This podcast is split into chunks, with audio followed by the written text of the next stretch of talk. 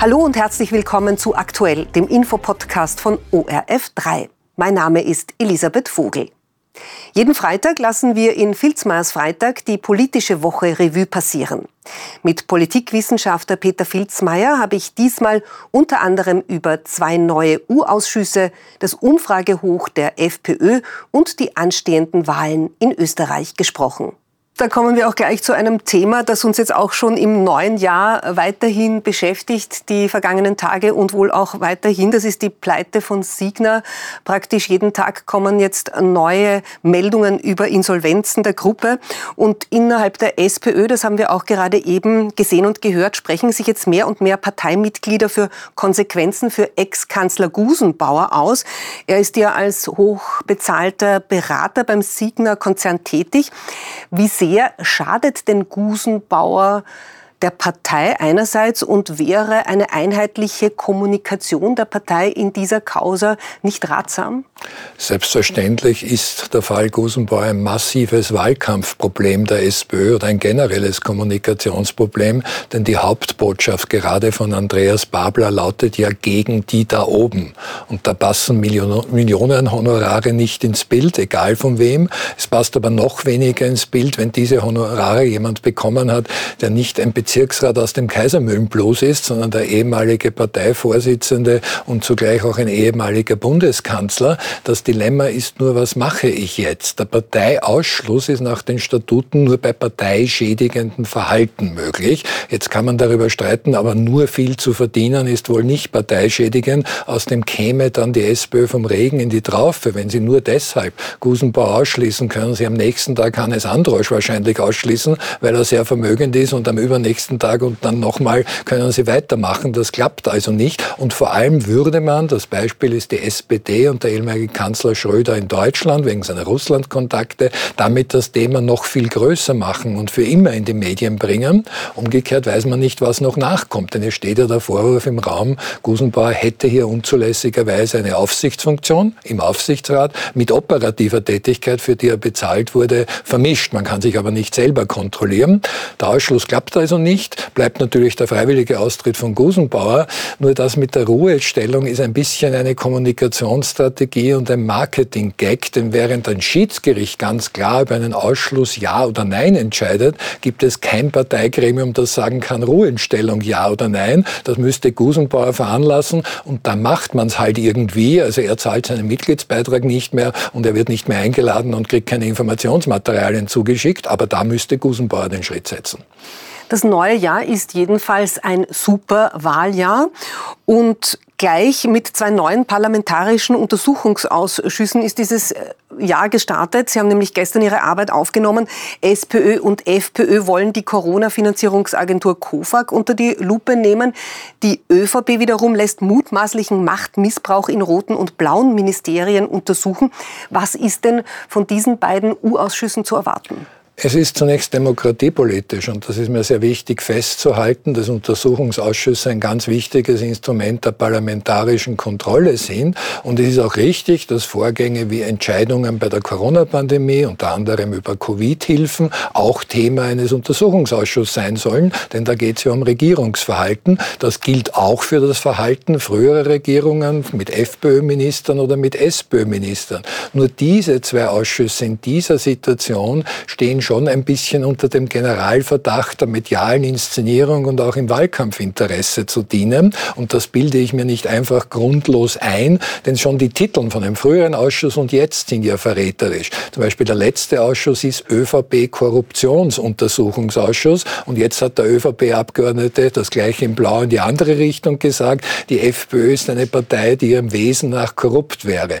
Korruption ist ein strafrechtliches Delikt. Ob das besteht, ja oder nein, entscheidet entscheiden immer noch Gerichte und das ist gut so. Untersuchungsausschüsse sind kein Gerichtsprozess, es gibt auch kein Urteil, sondern einfach einen Bericht am Ende. Es gibt keine Angeklagten und nicht einmal Zeugen, sondern Auskunftspersonen. Wenn man aber das schon als Signal, so wird die mediale Begleitmusik, vielleicht gar nicht im Ausschuss selbst, ist auch gar nicht notwendig sein, äh, aussendet, dann geht es wohl mehr um Wahlkampf als um den Sinn äh, der Untersuchungsausschüsse. Die sollten kein Spaghetti-Western sein, wo man rauchende Pistolen finden will.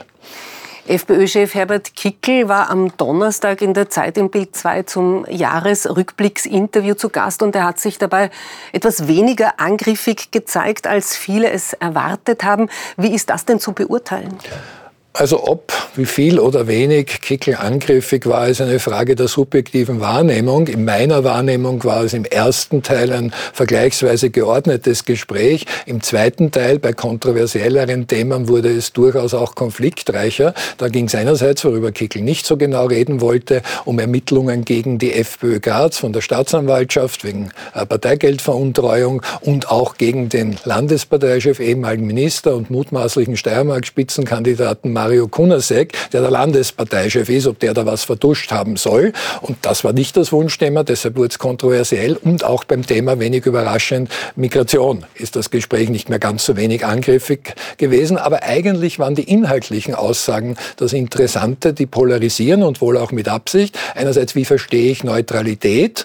Beispielsweise im Nahostkonflikt, im israelischen Krieg jetzt gegen die Hamas im Gazastreifen. Da hat er betont natürlich die Verurteilung der Terroranschläge, aber gleichzeitig, dass man auch gegenüber Russland äh, sich neutral verhalten muss. Naja, wenn ich jetzt im Park spazieren gehe und es kommt ein übler Kerl mir entgegen, der mich niederschlägt und tritt, dann reicht's mir auch nicht, wenn Sie nur sagen, äh, ich verurteile das zwar irgendwie, aber ansonsten bin ich streng neutral. Da hoffe ich schon, dass Sie zwar nicht mir Waffen liefern, das dürfen wir nicht von der Neutralität, aber sonst auch noch eine darüber hinausgehende, über ja, ist irgendwie schlecht, eine Positionierung vornimmt. Und natürlich bei der Streitfrage wurde es endgültig polarisierend. Kickel sagt, auch Menschen, die die österreichische Staatsbürgerschaft schon haben, aber nicht nach Geburt, die können zurückgeschickt werden. Was er nicht dazu gesagt hat, wenn ich denen die Staatsbürgerschaft wieder entziehe, dann haben sie keine andere, die mussten sie ja früher zurückgeben, sondern sind staatenlos. Die könnten dann theoretisch ewig im Transitbereich des Flughafens sein. Also das ist rechtlich sehr unausgegoren gewesen und darauf ist er nicht eingegangen gegangen. Die FPÖ ist jedenfalls nach wie vor im Umfrage hoch vor den anderen Parteien mit um die 30 Prozent in seriösen Umfragen. Wenn das so bleibt und sich auch in den Nationalratswahlen niederschlägt, mit wem könnte denn die FPÖ künftig überhaupt koalieren? Die FPÖ muss drei Hürden überwinden, um Kanzler und auch nur Regierungspartei zu werden. Erstens natürlich diesen ersten Platz auch bei der Wahl tatsächlich ins Ziel bringen, so real er derzeit nach den Umfragen auch ist. Zweitens muss man einen Koalitionspartner finden. Nach den jetzigen Aussagen der Parteichefs aller anderen chancenreichen Parteien haben sie keinen und absolute Mehrheit kriegen sie nicht. Da betont die FPÖ, Personen und damit auch Parteimeinungen können sich ändern. Das kann man nicht bestreiten, das soll schon öfters vorgekommen sein, auch bei Landeswahlen, was jetzt eine FPÖ-VP-Zusammenarbeit betrifft beispielsweise. Und drittens muss aber der Bundespräsident zustimmen.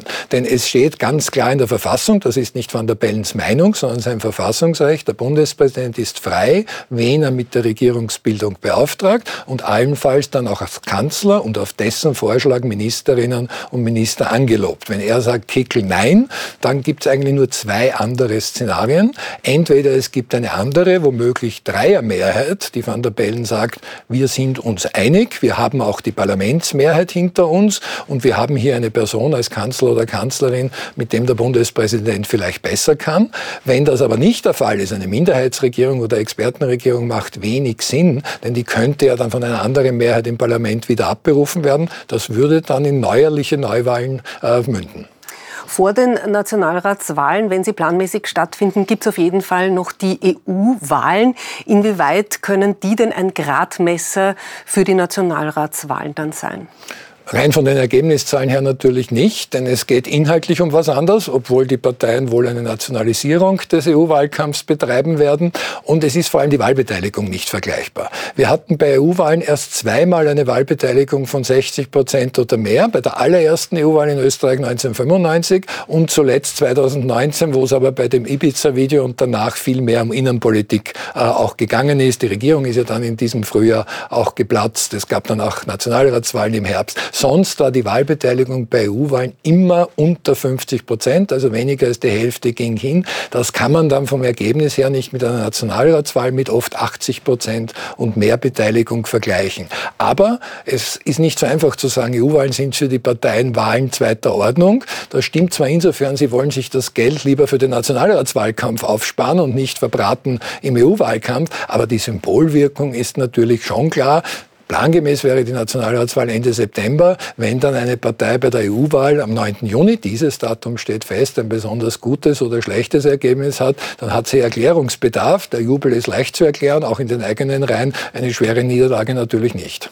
Kommen wir noch äh, kurz an diesem Filzmeiers Freitag zu den Neuwahlgerüchten, die es ja in der letzten Zeit immer wieder gibt, dass nämlich die ÖVP vielleicht doch schon im Mai wählen will. Karl Nehammer hat im Zeit im Bild 2 Interview gestern äh, gesagt, dass das nicht so ist und hat dieses Gerücht quasi zurückgewiesen. Ist das jetzt damit ein für alle Mal vom Tisch? Ja, nein, jein. Bei Gerüchten ist das schwierig zu sagen. Es stimmt natürlich, dass die ÖVP befürchten muss, bei der EU-Wahl sehr deutlich zu verlieren und dass das kein guter Start in den Nationalratswahlkampf ist. Deshalb aber die äh, Nationalratswahl vorzuziehen, macht nur Sinn, weil verlieren wird man ja trotzdem, wenn man für nachher eine Regierungsvariante zur Hand hätte, also sich hinter den Kulissen schon weitgehend einig ist. Das glaube ich nun weniger. Umgekehrt jemand anders als Nehammer in den Wahlkampf zu schicken nach der Wahl muss er nicht befürchten, weil unentdeckt versteckte Wunderwutzis auf der ÖVP-Reservebank, deren Genialität alle noch nicht erkannt haben, die gibt es dann vielleicht auch wirklich nicht. Und außerdem wird die Zeitfrist knapp. Wenn also eine der beiden Regierungsparteien quasi abspringt und für einen Neuwahlantrag wäre, dann muss das fast noch im Jänner oder Anfang Februar sein. Denn zwischen Parlamentsbeschluss und tatsächlichen Wahltag müssen 82 Tage sein kann man sagen, es gibt noch eine Vorlaufzeit, bis man das überhaupt im Parlament beschließen kann, mindestens drei Monate. Man kann auch theoretisch gleichzeitig oder unmittelbar nach der EU-Wahl wählen, das will man nicht. Und da wird es aber bis Mai eben schon knapp und ich muss im Jänner, spätestens Februar die Neuwahlentscheidung treffen. Eigentlich müsste Karl Nehammer Ende Jänner, da will er eine große Rede halten, am Ende sagen und übrigens, wir werden neu wählen. Wir schauen dem äh, gespannt entgegen. Vielen Dank, Herr Professor Filzmeier, für diese Analyse am ersten Filzmeiers Freitag im Jahr 2024. Ich bedanke mich und freue mich auf viele Freitage in diesem Jahr.